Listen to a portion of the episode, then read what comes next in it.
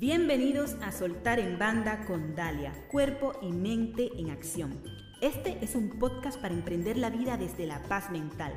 Hablamos sobre transformación y excelencia, sobre hábitos y principios para alcanzar la grandeza personal y empresarial, viviendo desde dentro hacia afuera las cinco plenitudes, física, mental, emocional, intuitiva y espiritual. Herramientas y estrategias que te ayudarán a vivir conscientemente tu energía personal. Acompáñame y disfruta.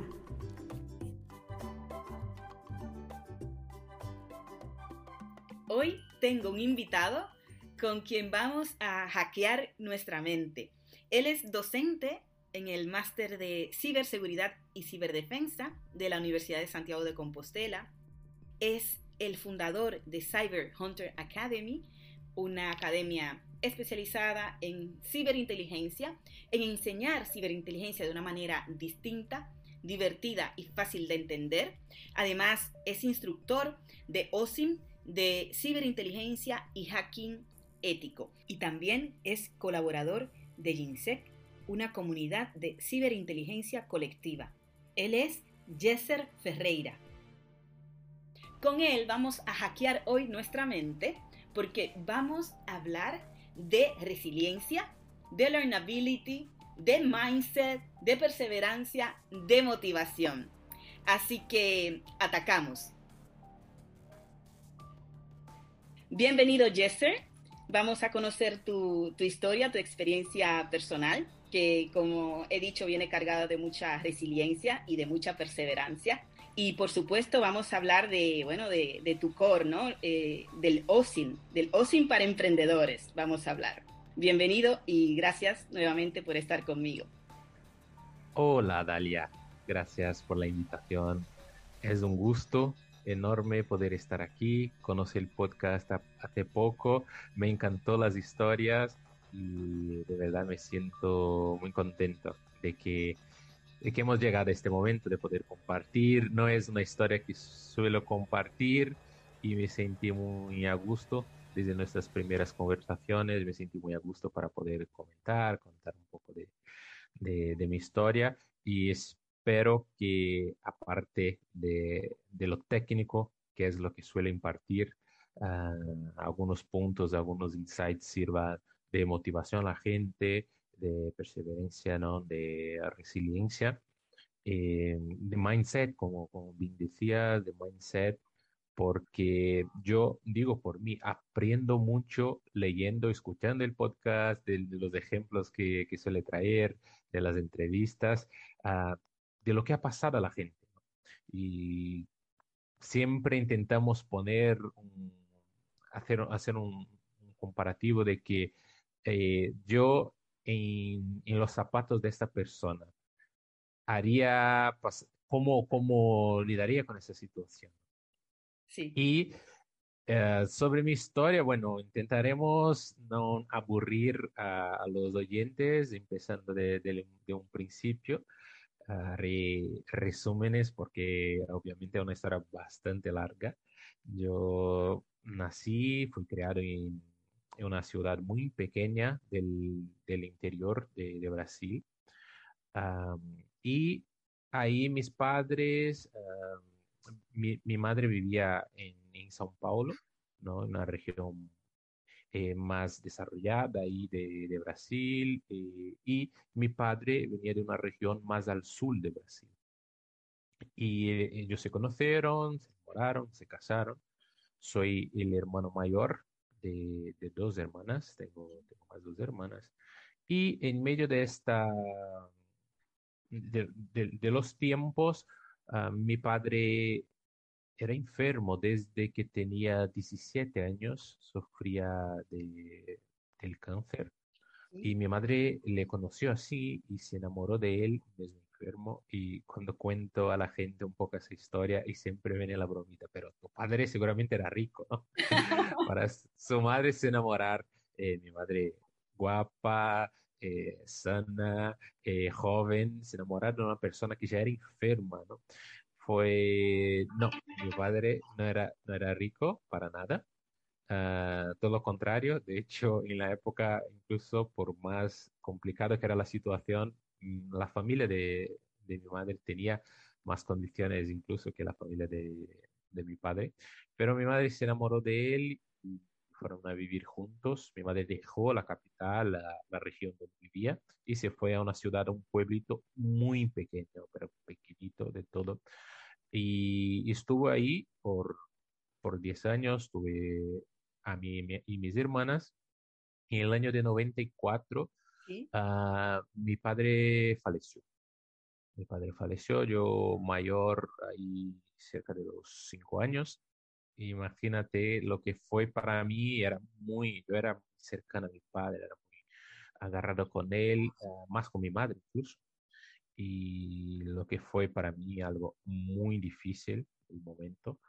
Uh, hemos cambiado de, de, una manera brutal nuestra vida porque dejamos la ciudad, vivimos, sabe cómo son los pueblos, ¿no? Sí en, España, en República Dominicana, en Brasil, son iguales. Se, se va a un pueblo, uh, la vida ahí es distinta, las casas son baratas, son grandes, vives bien, vive con espacios, ¿no?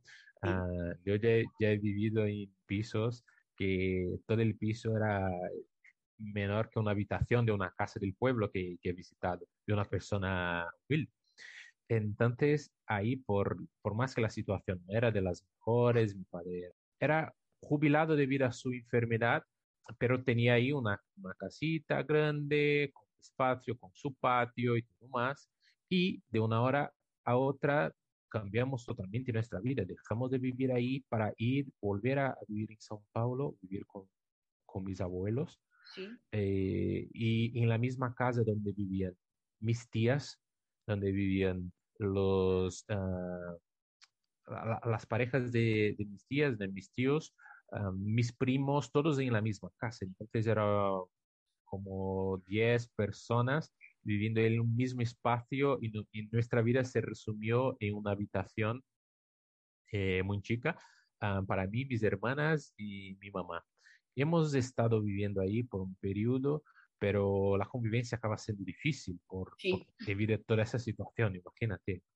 Hoy uh, he cambiado un poco, de, por, por mucho tiempo siempre en mi mente uh, echaba ahí la, la culpa, uh, ¿no? Que mi, la manera con que mis tíos o como mi abuelos reaccionó, o como todo, como ellos reaccionaron a todo esto, yo siempre eché la culpa a ellos, pero hoy con, con, la mente que tengo hoy, con, con, la visión que tengo hoy, entiendo completamente cómo fue difícil para ellos, porque de alguna manera, por más que éramos familia, ellos sintieron su espacio uh, invadido. invadido. De, de, total, total, porque eh, hemos, por ejemplo, hemos quitado una tía, eh, la habitación de una tía, tía pequeña que, de, de mi mamá, para ¿Sí? que fuera a vivir mi mamá y, y mis hermanas y yo. Entonces, ¿cómo esa persona, hoy entiendo, cómo esa persona de, debe haber sentido, estaba novia para, para, para casarse con, con, mi tío y todo, todo el estrés que, era, que es, ¿no? Eh, una boda, el matrimonio, y esto estamos hablando de, del principio de los años 90, la situación era muy complicada, la situación en Brasil muy complicada, el tema de la inflación era una locura. Me, coment, me comentaba incluso mis tíos y unos amigos, que eran épocas en que se iba al supermercado y el precio se estaba cambiando al momento, estaba la persona ahí cambiando el precio, entonces tenía que coger, pillar lo que quería comprar y coger a, a pasar por la caja antes que la persona que estuviera actualizando los precios llegara, llegase al caja y esto, esto acaba de subir para el doble, está valiendo el doble. Entonces eran años difíciles muy difícil. Uh, mi madre, durante toda la situación, uh, decidió salir de la casa de mis abuelos uh, y alquilar un, un espacio e intentar que viviésemos ahí. Sí. Ahí la cosa empezó a, a, complicar un poco más, porque dentro de la casa de mis abuelos, por más que la situación era bastante difícil, era neces se compartía, ¿no? Se cogía, por ejemplo, un trozo de carne sí. y se compartía en, en, seis, si fuera necesario. ¿no? Y fuimos vivir a la casa, una, a, un, a un sótano que a dos calles abajo de la, de la casa de, de, mis abuelos.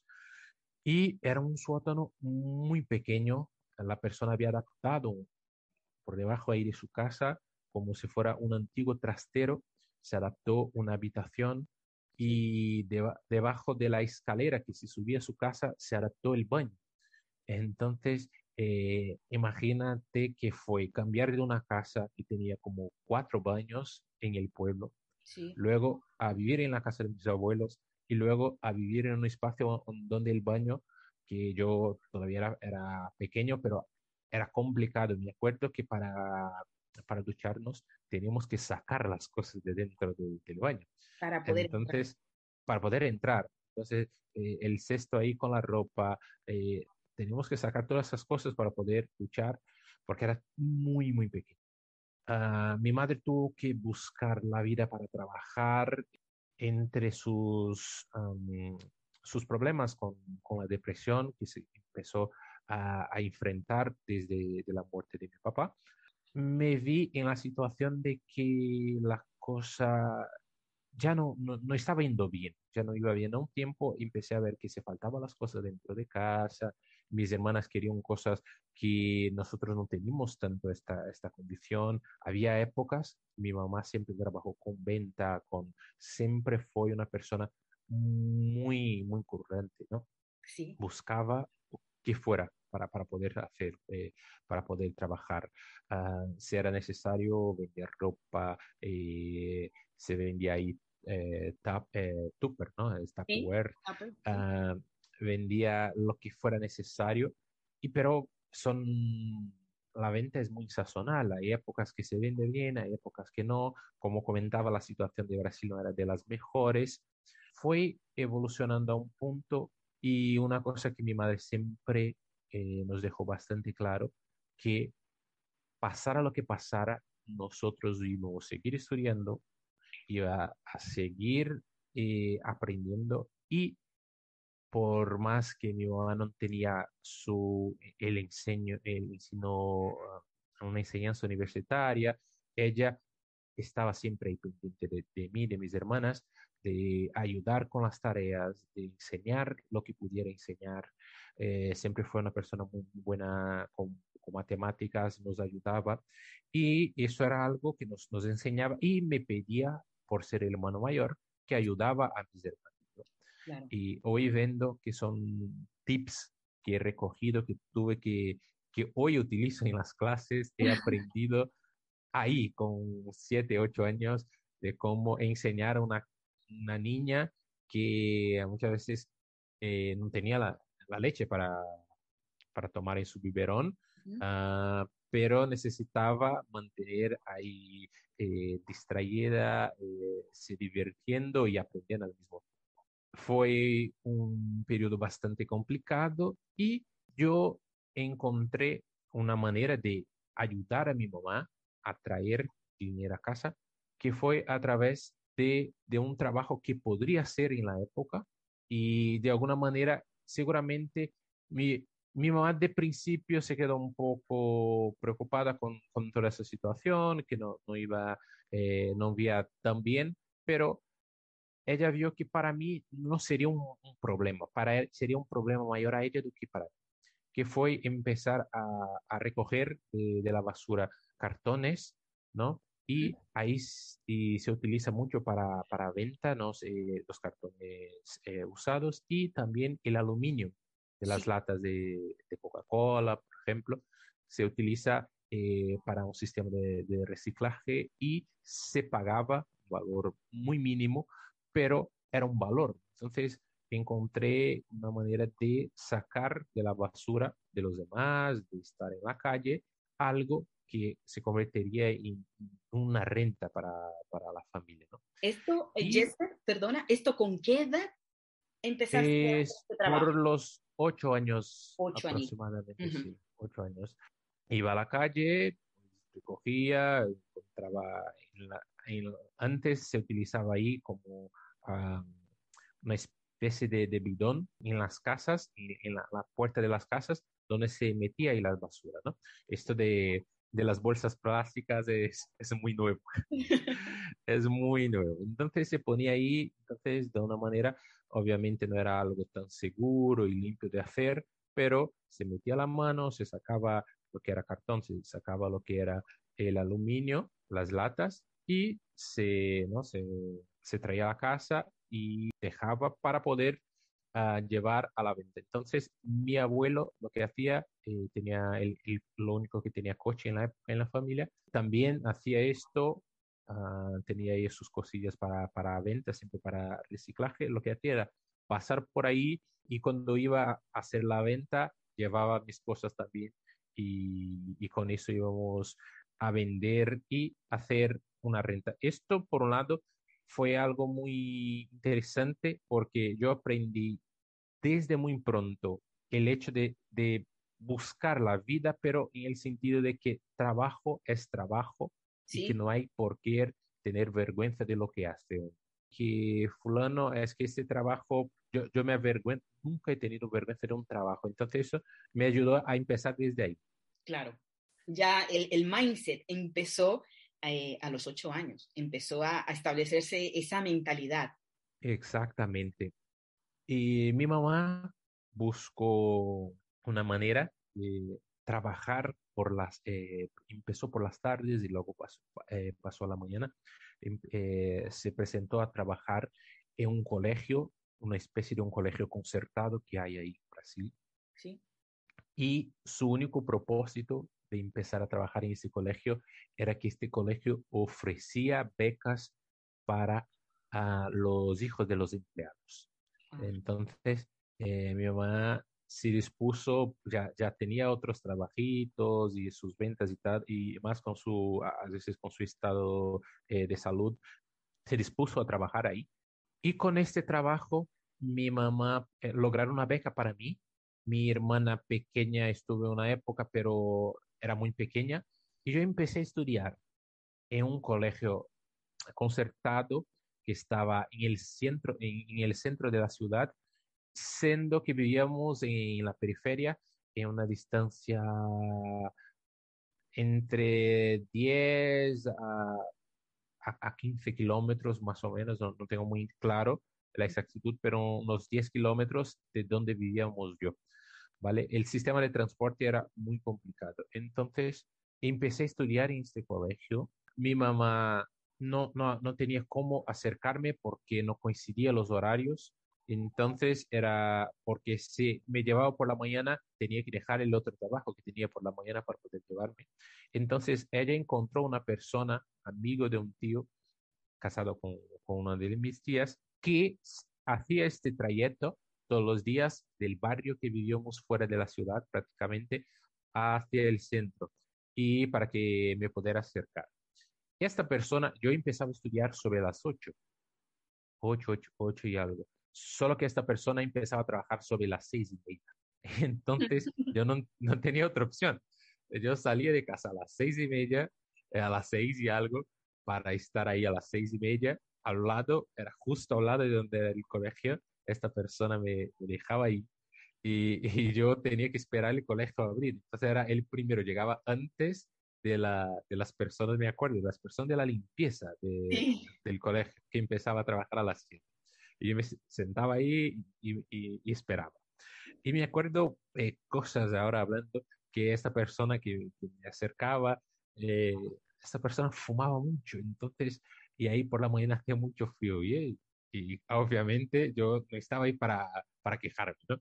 Yo en el banco detrás de, del conductor, esa persona iba fumando y con, con las ventanas abiertas, un frío que hacía por la mañana, y yo pensando, bueno, yo no tengo como quejarme porque yo no, no estoy ni ayudando a esta persona, no estoy ni, ni, ni colaborando con, con, con, el gasol, con, el combustible que está gastando esa persona para ayudar. Entonces, ya empecé a tener una mentalidad de que las personas hacen las cosas para ti y hay que existir una, una gratitud, hay que ser...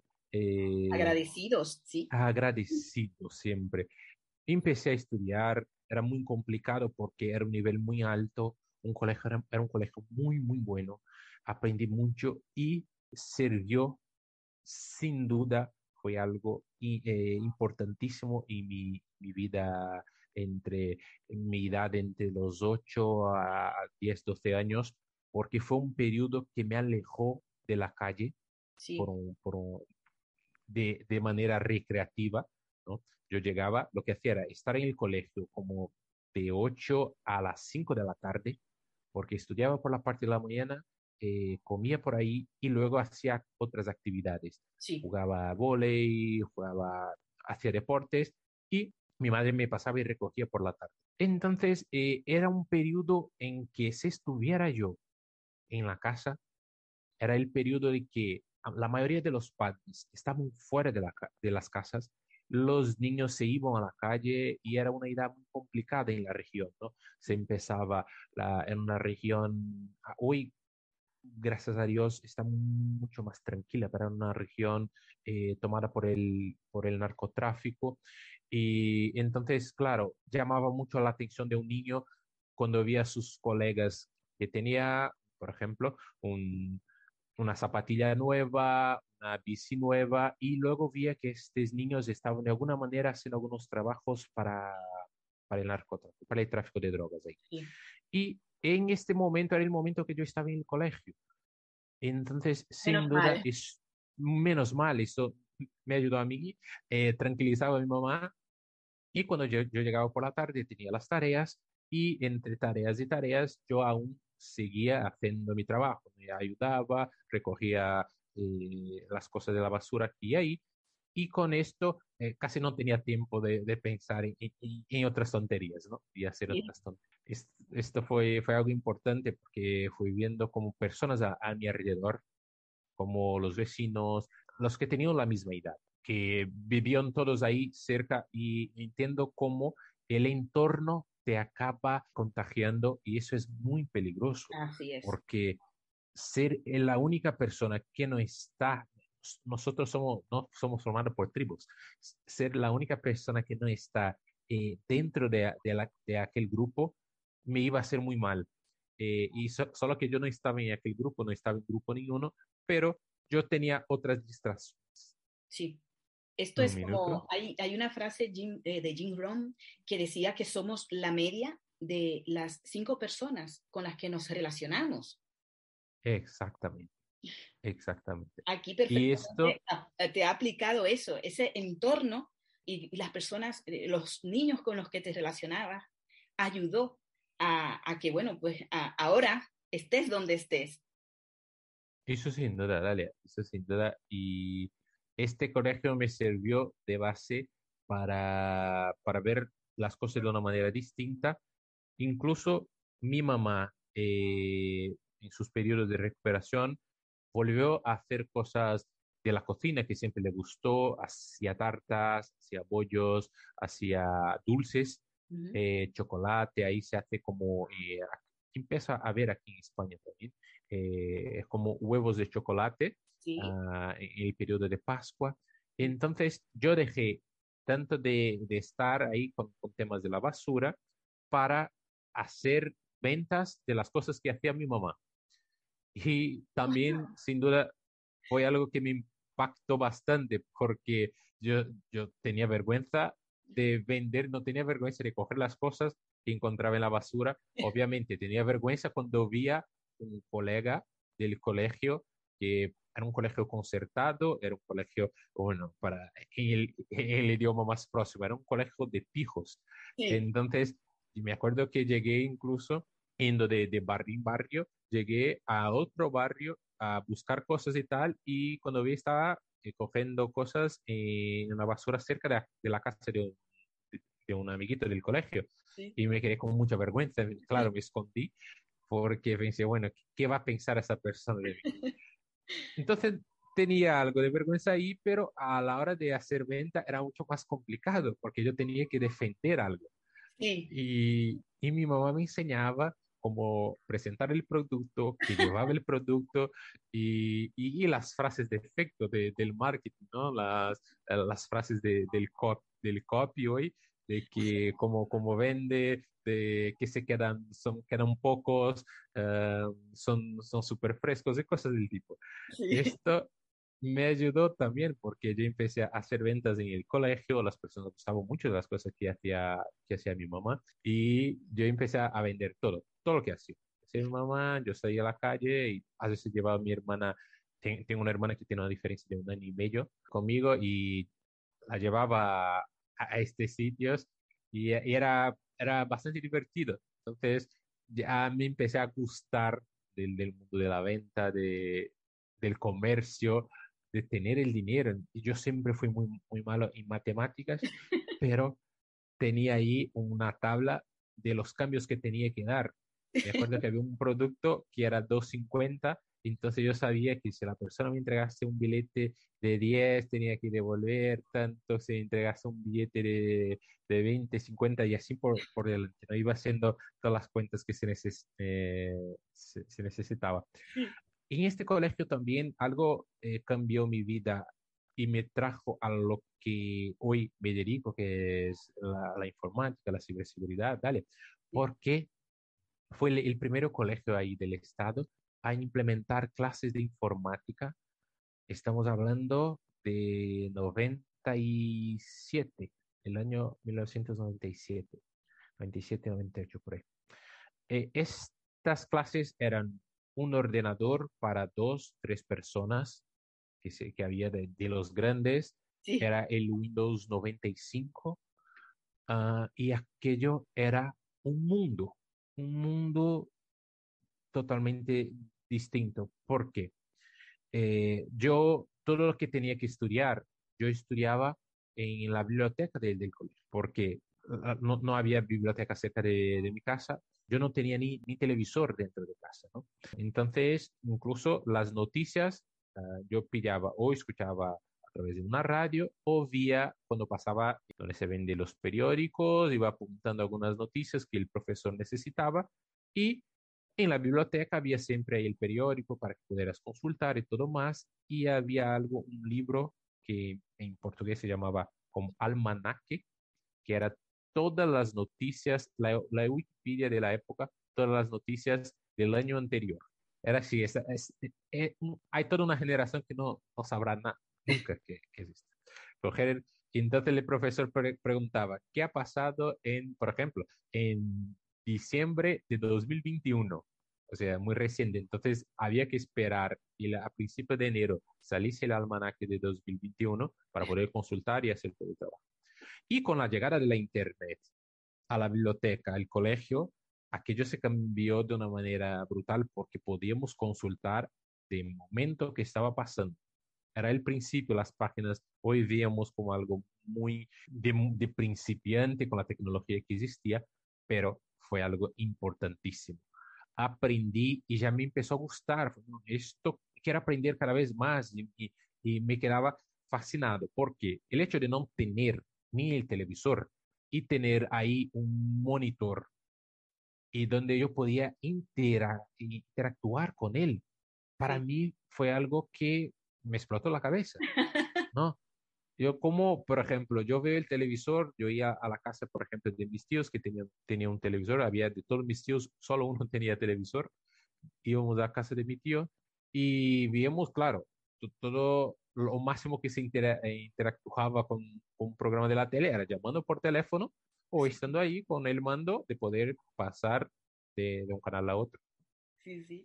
Y, y de una hora a, a, a, la otra yo tenía un ratón mm. y un puntero donde podía decir, no, yo, yo quiero hacer clic aquí, yo quiero buscar esta palabra, yo quiero buscar esta información.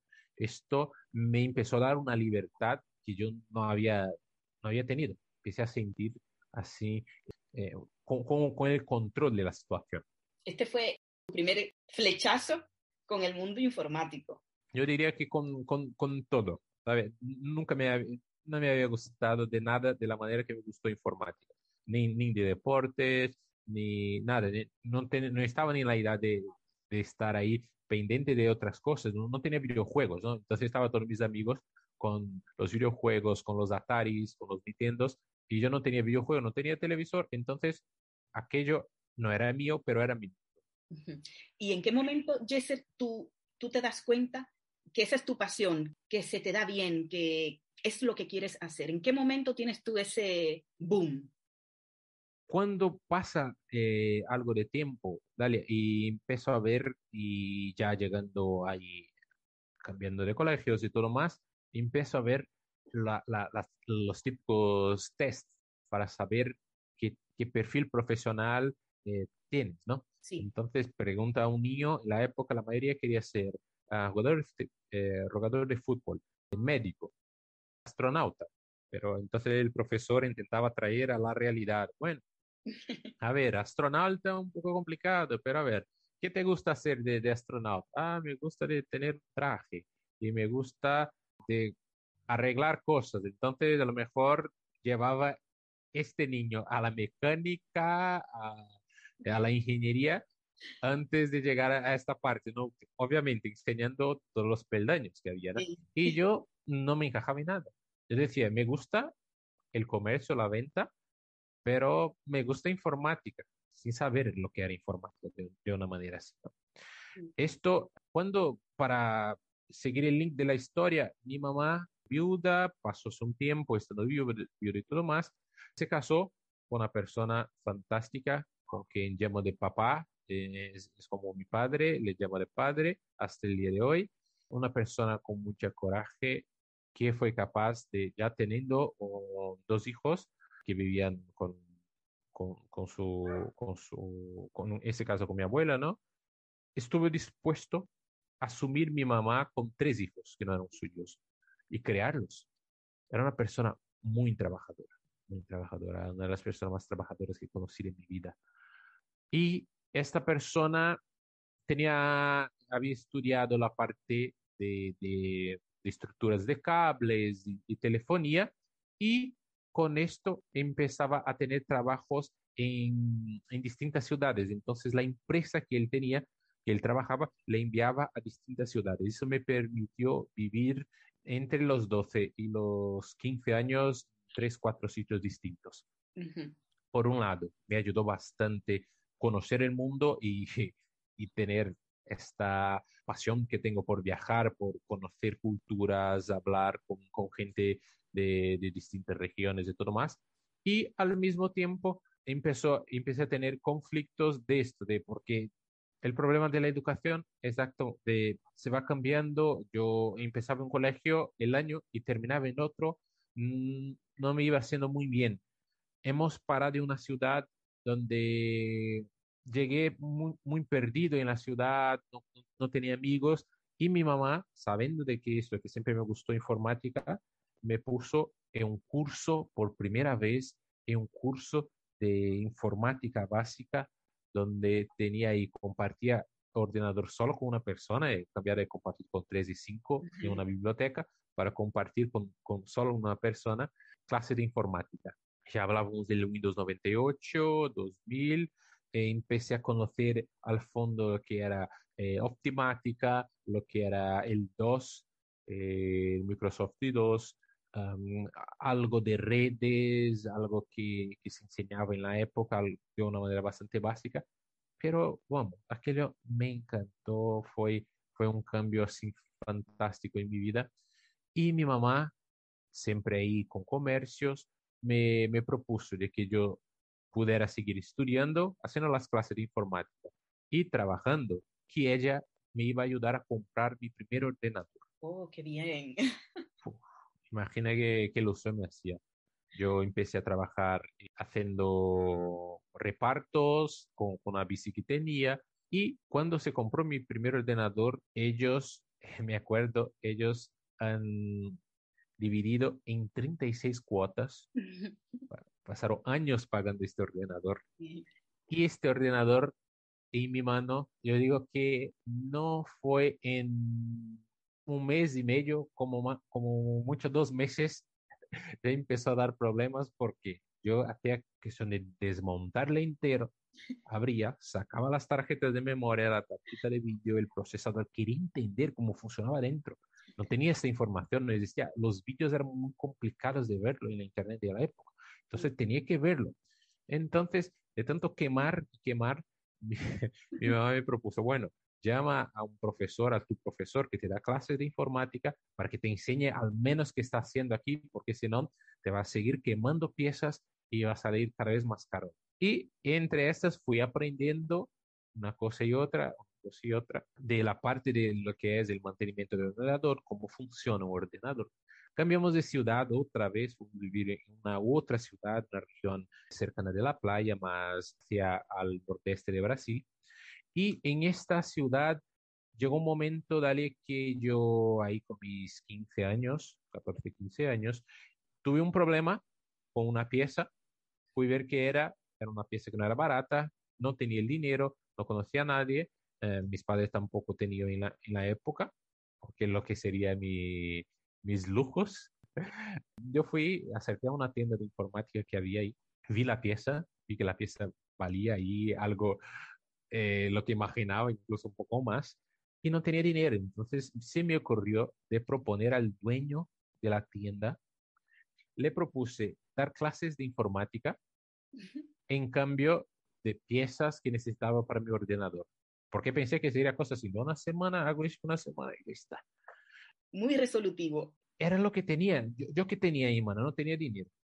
Eso de, de robar, coger las cosas escondidas, yo tenía tanto miedo y respeto de mi madre, respeto que tengo hasta hoy, y miedo porque mi, ma, mi mamá me, me, educó de una manera en que temíamos su mirada, sí. temíamos la manera que hablaba. Entonces ya jamás me, me pasó por la cabeza coger esa pieza escondida, como, como se hacía mucho ahí. Entonces la persona le pareció interesante y preguntó cuántos años tiene. Bueno, yo, yo tengo 15. ¿Cómo? Eh, 15 años. Bueno, a ver, a ver, ¿cómo apañamos? Y me propuso, vale, te das clase este mes y en cambio esta pieza y esta otra que necesitaba. Vale, perfecto. Y empecé ahí a dar clases de informática básica, algo que ya tenía súper controlado, que era enseñar a los alumnos a prender el ordenador, llamar cada pieza del ordenador y entrar en Windows, hacer tres cosas en el Paint, entrar en Internet y era básico, crear un correo. Sí. Era esto, era eso la clase, ¿no? Se pasó, obviamente, ya, se fue un mes, las piezas ya, ya, ya estaban y yo, y me empezó a gustar de las clases. Y a él también empezó porque salía muy barato. Y me hizo una propuesta de que yo me quedara dando clases, trabajando ocho horas al día, para cobrar lo que era en la época como un quinto, una quinta parte del sueldo mínimo de la época. Era muy poco dinero, dale. Incluso yo me quedé pensando, bueno, si la pieza, el, lo, el acuerdo del mes pasado era más cara de lo que me está ofreciendo ahora. Pero pensé, obviamente, hizo un acuerdo para un mes y él me está proponiendo algo menos, pero indefinido. Más tiempo. Entonces, exacto, entonces ahí también entró el poder de negociación diciendo, no, no está tan mal, no está tan mal. Y, y entonces mi, con, mi contrapropuesta fue, me quedo, pero uh, me gustaría aprender los otros cursos de, otros profesores, estar en la clase de esos, de esos profesores sin cobrar. No, no pasa nada. Acuerdo, hecho. Empecé, tuve que cambiar el horario de estudios para poder trabajar. Empecé a trabajar, dar clase de informática básica, informática básica, aprender eh, la parte de hardware, aprendí redes, eso con 15 años, porque yo estaba todo el día, cuando no tenía clase, cuando acababa la clase, bajaba la escalera y me metía en el laboratorio, estuve ahí con un colega. Este colega se, se llama Kyron. Uh, fue una de las de los primeros mentores que tuve en la parte de, de informática avanzada, lo que sería eh, hardware, redes, hacking. Esta persona tenía técnicas de hacer uh, algunos cambios en registros de Windows para que dejase las cosas más rápidas de una manera. Tips de hacking ¿Sí? que aquello era impresionante para mí. Esa persona era un genio, trataba a esa persona como un, completamente, como un completo eh, genio. Y llegaba un momento, dale, que claro, informática básica llega a un, un, punto, los alumnos aprenden lo que tienen que aprender y siempre van a querer algo más. Y el profesor, me, eh, el director del, de, esta academia me, me, propuso aprender otros cursos para también impartir esos cursos. Sí. Esto bien, hacía, aprendía una cosa, impartía. Aprendía una cosa y luego impartía. ¿Qué hacía? En la hora de aprender, yo intentaba siempre traducir al mundo real. En informática hay muchas terminologías, eh, hay, se habla un idioma distinto, es como, es como derecho, ¿no? Eh, son, áreas que utilizan idiomas, un lenguaje muy distinto al mundo real. Y yo empecé a traducir, crear un método de traducción mío al mundo real. Entonces, en vez de decir, eh, representar los paquetes de red que se va de un punto al otro, que se pasa por, por un router y tal, yo hablaba con los alumnos de esta manera y intentaba traer diciendo, imaginad que este paquete es como el autobús que coge de un punto al otro, etcétera y tal. Entonces intentaba traer a esto al mundo más real posible. Y aquello les encantó a los alumnos y al, al director también.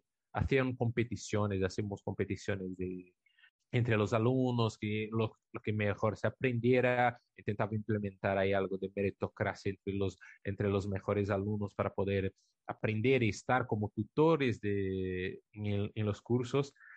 Fue evolucionando de una manera y me acordé un día y me llegó ese director y me dijo, eh, ¿tú qué sabes de Access? Access, lo único que sé es una especie de, de base de datos de, de Microsoft y nada más que esto. Él me dijo, bueno, tienes una sesión de Access con un grupo de una empresa y ellos vienen para aprender, entonces tienen que aprender Access para poder enseñar. Eso es bueno. Fue bueno, un poco complicado, pero a ver, me pongo, me pongo a estudiar, me entregó una serie de, de CDs. Bueno, ponte aquí, aquí hay videoclases que te puede, te va a enseñar y ponte a aprender. Vale, entonces, ¿para, ¿para cuándo? Bueno, no, para dentro de dos días. Uy. ¿Cómo? Como dos días, fue exacto. Dentro de dos días tiene que aprender. Y detalle, tiene que aprender bien porque no son, no son niños, ¿no? Tenía muchos alumnos que eran la edad de adolescentes, niños también, pero no, son, son adultos. Entonces, la, la, la historia, traduciendo lo que, lo que sería hoy, diciendo, no, no, le vas, no les va a, a vender humos porque esta gente sabe lo que quiere y lo que tiene que aprender la psicología ahí reversa, la presión, todo, Dalia.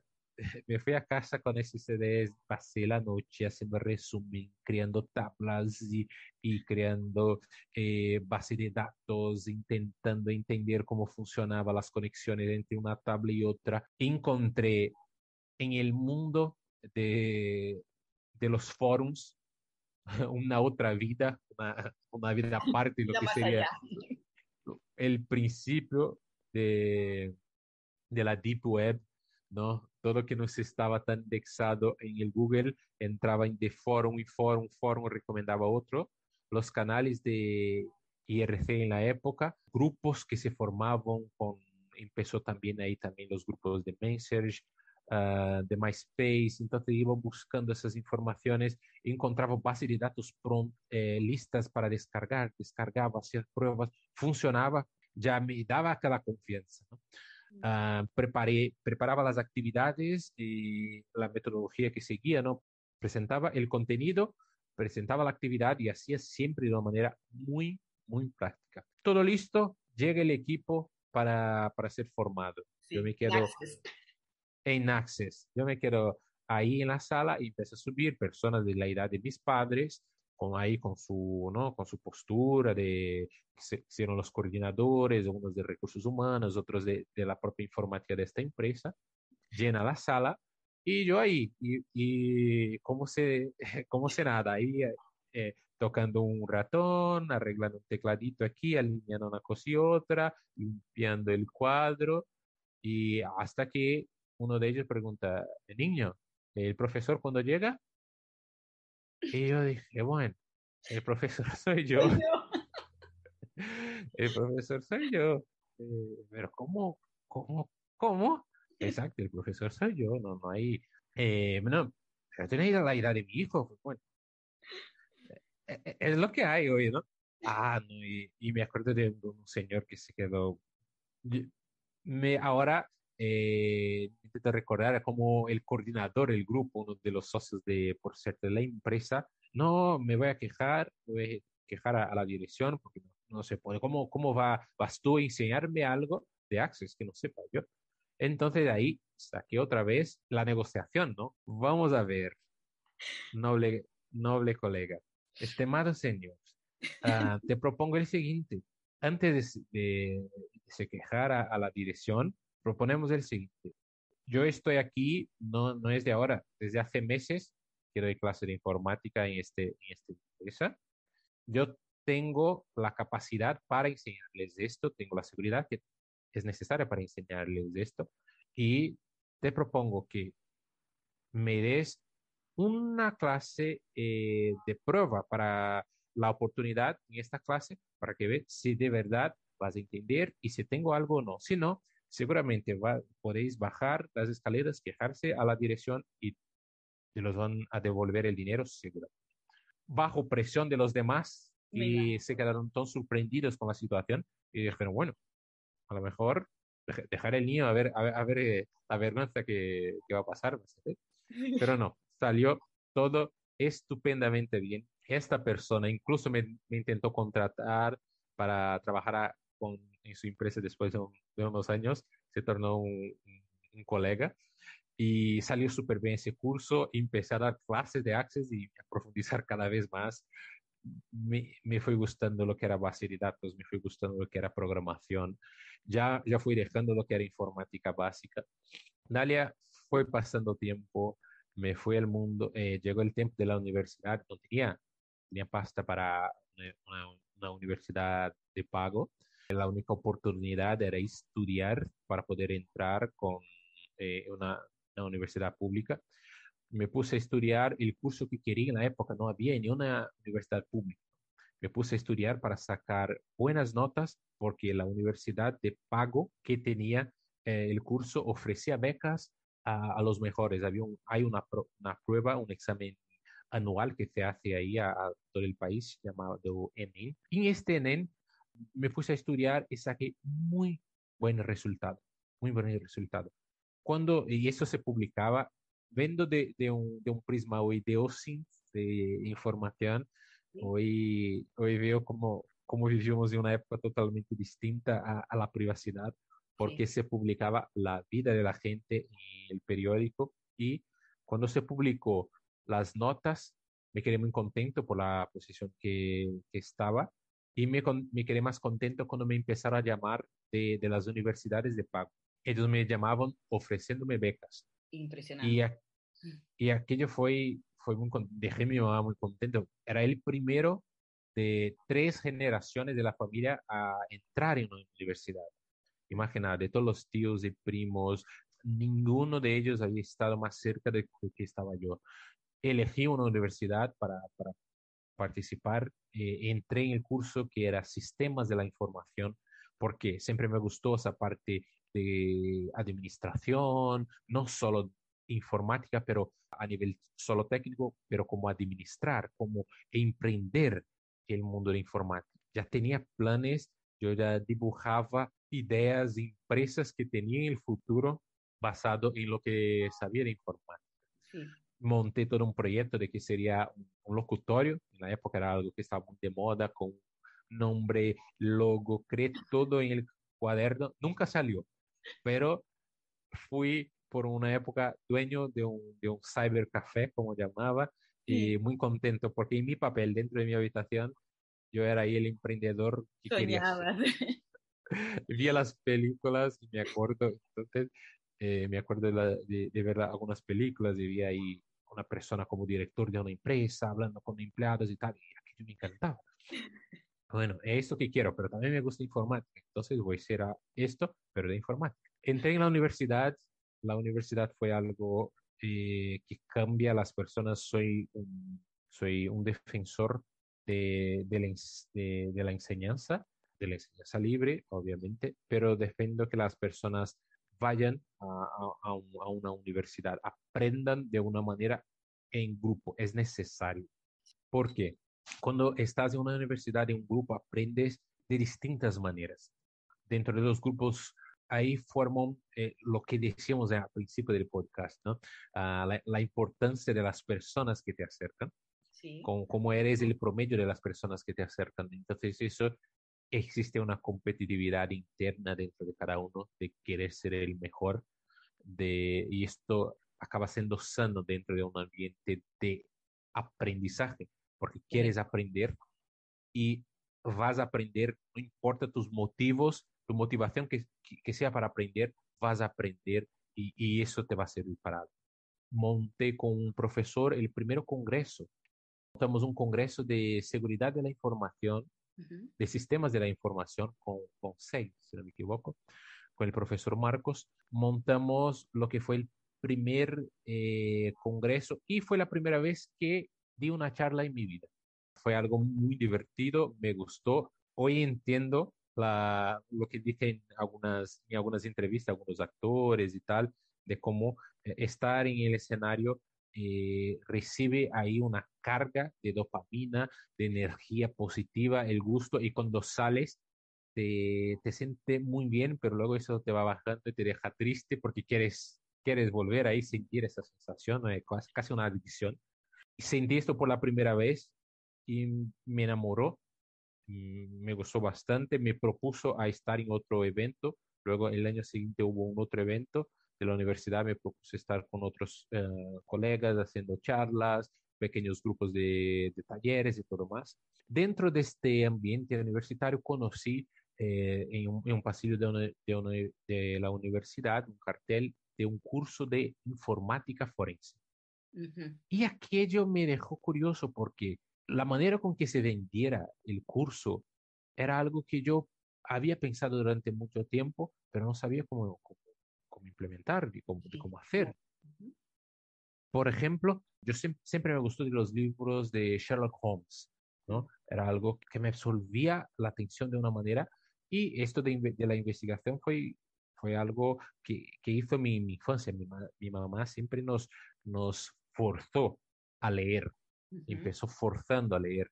No, vas a leer este libro, era libros de niños pequeños, toda la noche antes de dormir, leía uh, para nosotros, luego hacía uh, que yo leía a mis hermanas y acabó que nos cayó el gusto de leer a todas, a, todas, las personas de nuestra casa, somos lectores así asiduos. Y eh, encontré en la informática forense la relación de poder investigar algo que había pasado, un crimen, recuperar un borrado, o sea, hacer algo que no estaba en el control de muchos eh, y iba más allá de, de, de, de, la programación, del desarrollo. Era de influenciar, era ser capaz de defender una causa uh, delante de un juez con tus conocimientos técnicos. Aquello me, me encantó. El curso era de, peri, de peritaje forense.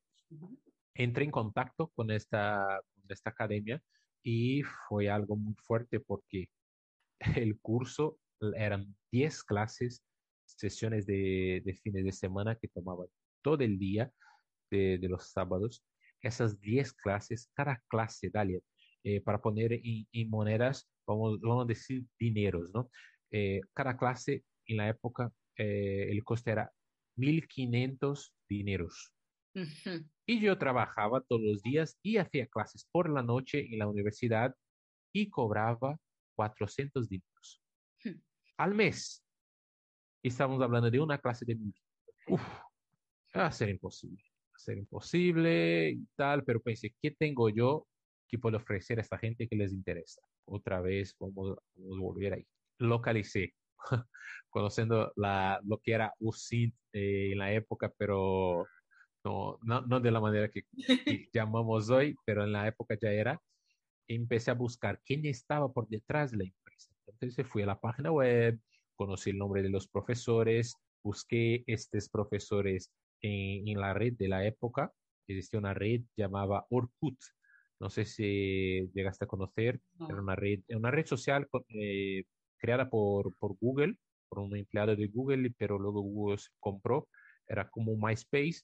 Eh, busqué a esta persona en Orkut, conocí las, la, las comunidades, los grupos que esa persona se movía, entré en algunos de ellos, me solicité amistad a esta persona y coincidí con esta persona que vi que iba a hacer una charla en una otra universidad y me fui para allá. Mm. Estuve ahí de oyentes, acabó la charla, le fui a hacer ahí un poco la pelota y le pregunté sobre becas en el curso y él me dijo, no, no hay. No hay, no, no hay porque hay un proceso de admisión, porque es distinto, porque es un curso enfocado a la gente, el eh, son peritos que ya trabajan con la policía y cosas del tipo, gente que ya está en, un máster, tú estás en, medio de la universidad, no, creo que no, no es ni tu perfil, no pasa no encajas, ¿no? No encajas. y aquello, Dalia, eh, el no ya tenía claro. Y, pero yo tenía que buscar el sí por algún lado. Entonces me fui a buscar el sí de otro lado. Encontré quién era el dueño del colegio que iba, que iba a ser impartir ese, este curso. Localicé el dueño, los procesos de búsqueda y tal, haciendo así. Localicé el dueño, fui a hablar con él y él me dijo, bueno, es, estoy empezando ahora, es una academia nueva y todo más. Fue, ah, ¿en serio? Empezando ahora una academia, mira qué interesante. ¿Sabías que una manera muy interesante de llenar tu, tu academia es empezar con cursos básicos de informática? Porque la gente busca, es lo que la gente más busca. Entonces, ah, sí, ¿y dónde había un profesor para, no, para dar? Pues tiene un delante. Me propuse dar clases de informática básica, incluso limpiar la academia para poder hacer las clases como una beca del curso de peritaje forense. Mm.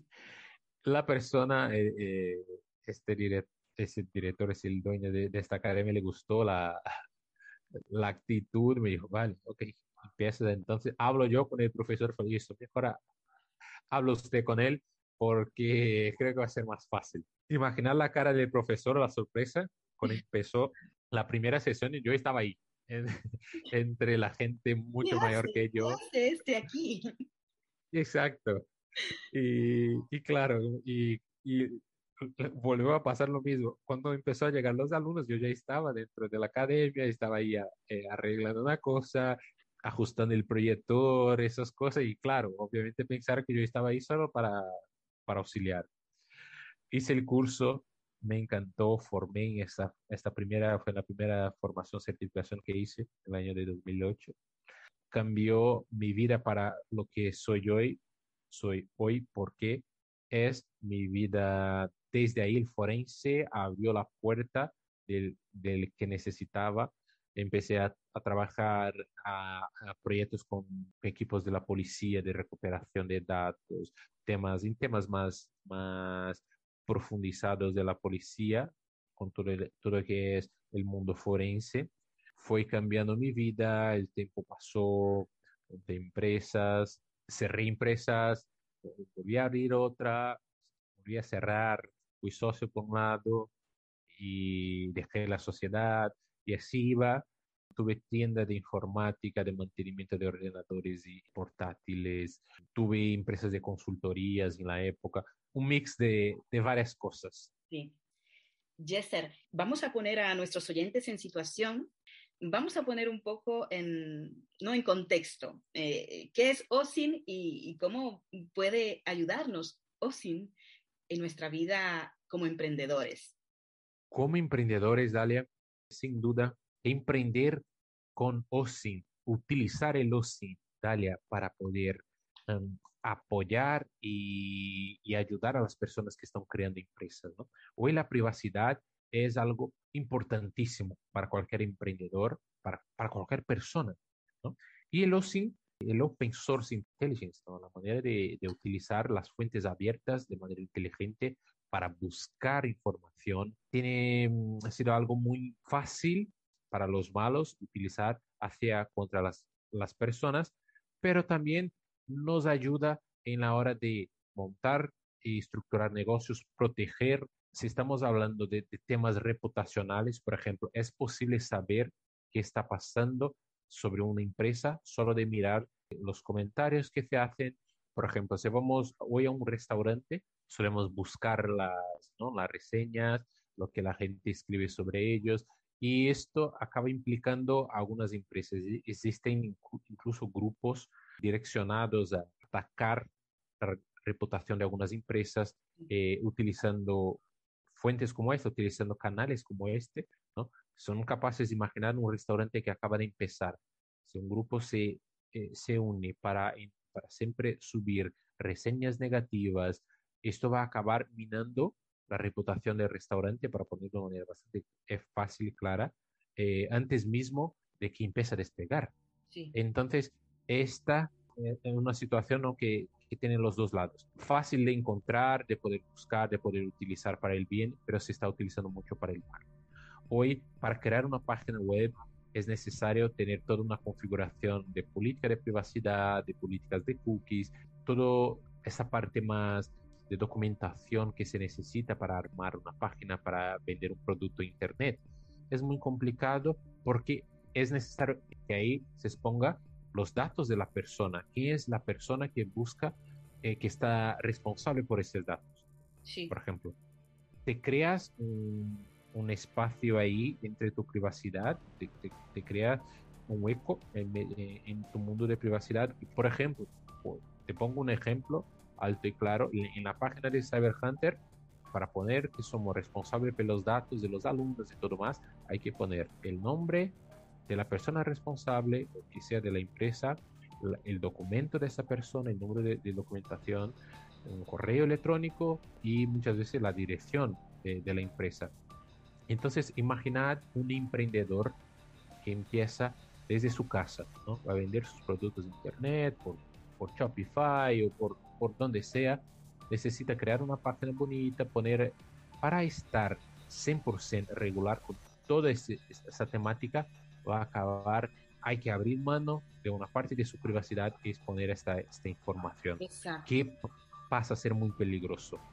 Pasa a ser muy peligroso. Aquí, aquí, sí, eh, tengo que decirte que justamente en, en, todo el mundo del emprendimiento y en el mundo como es digital, em, yo mm, personalmente he tenido un poco, he, estado un tiempo con conflicto entre ser visible y emprender, porque va de la mano. Pero yo os sigo hace más de un año en el canal de Telegram, en Cyberhunter, y a la verdad que, que me, me, resultó como un obstáculo, por así decirlo, el, el, tener que mostrarme, el tener que humanizar, el que sepan cosas de mí, cuando, cuando soy celosa de mi privacidad. Y cuando uno emprende, por todos lados, nos llega input de que hay que estar muy visible, y estar muy visible significa estar mucho en las redes, que se sepa mucho de ti. Y para mí era como, era un conflicto interno. Yo soy la persona que cuando me llega un paquete de una compra online, yo antes de tirar el paquete le quito la pegatina, lo rompo y, mis hijos me preguntan que qué hago, porque soy maniática de eso, ¿sabes? Yo incluso mojo las pegatinas. Yo soy de mojar la pegatina y fregar bastante ahí para que se borre y luego después la rompo y aún esparzo en distintos cubos de basura. Soy también bastante neurótico con eso. Entonces, cuando emprendes, ¿cómo, ¿dónde está ese punto de privacidad, no visibilidad, si emprendes digitalmente? Sí, sí, sí. Hay, recursos. En el caso que, que, justo que estamos comentando, dale, de mantener, yo creo que la dirección de una persona es una información muy eh, crítica para estar expuesta en cualquier sitio, ¿vale? Donde vive uno. Por eso siempre recomendamos que no solo a los emprendedores, pero, a la gente que, ah, que necesita preparar un currículum.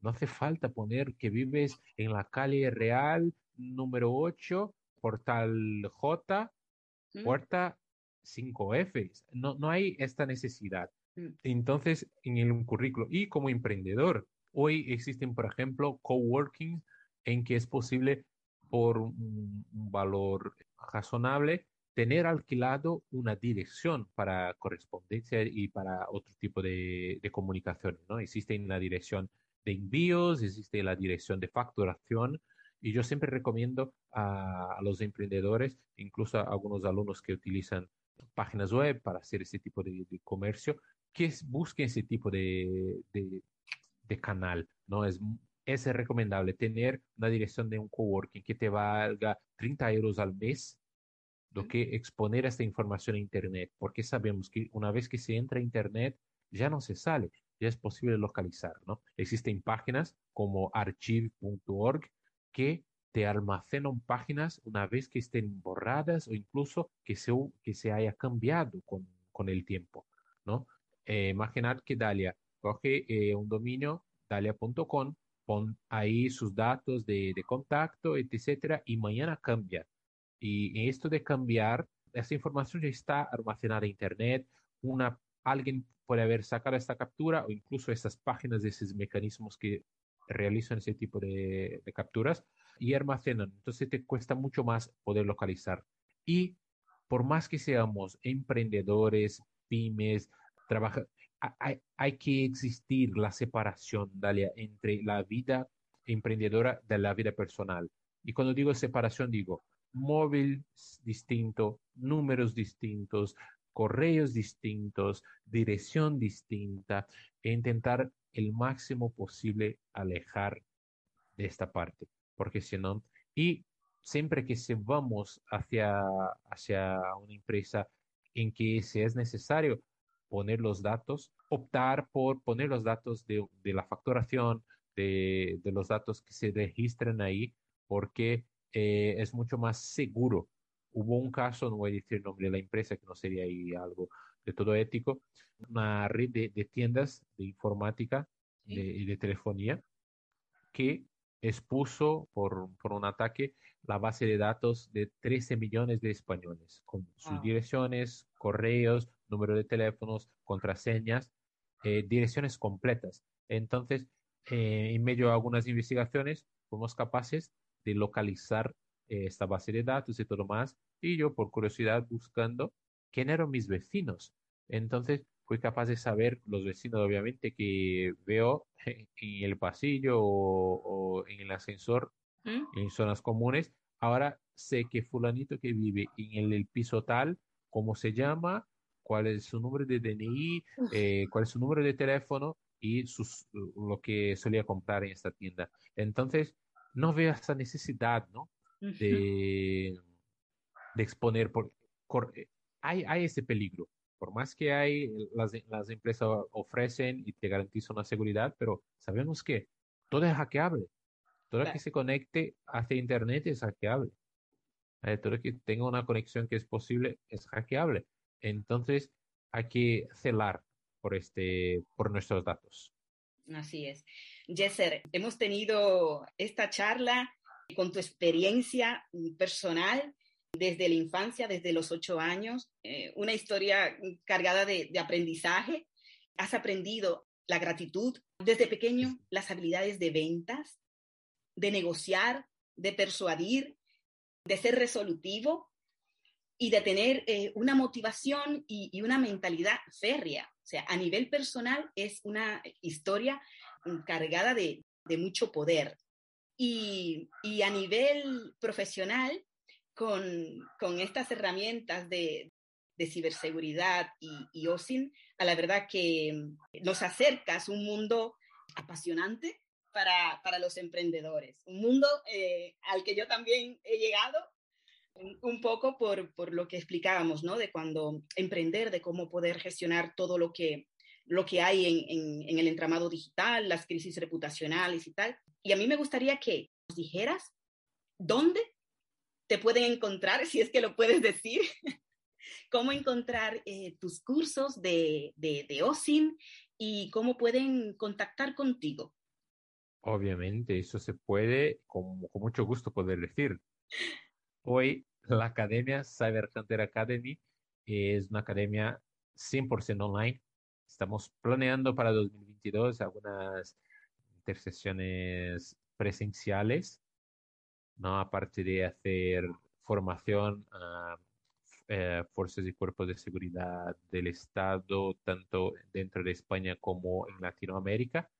Parte de lo que ofrecemos online es para el público abierto, para la gente que quiere aprender cómo investigar, buscar información hacia Internet, como no solo enfocado a los que trabajan con ciberseguridad.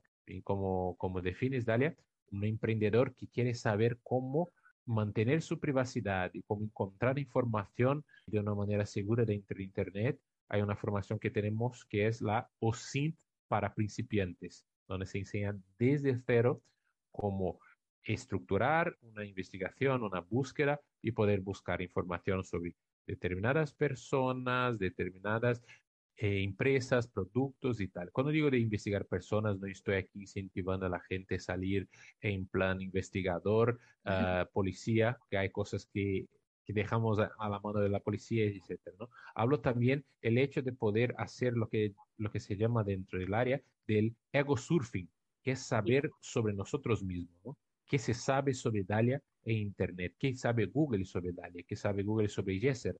Uh, y hacer esto a nuestro alrededor. Siempre motiva a los alumnos a hacer este tipo de búsqueda sobre su, sus hijos, las personas mayores de la familia que tienen acceso a Internet y, están muchas veces exponiendo una serie de información peligrosísima. ¿no? Y no tienen la concienciación de esto. Entonces, para eso utilizamos eh, las técnicas que, se aprenden en el curso de OSINT para principiantes se puede acceder a través de www Cyberhunter Academy con, con Y, ¿no? Eh, cyber con Y y Academy con Y también, la versión eh, inglés de, la, de las expresiones, eh, .com.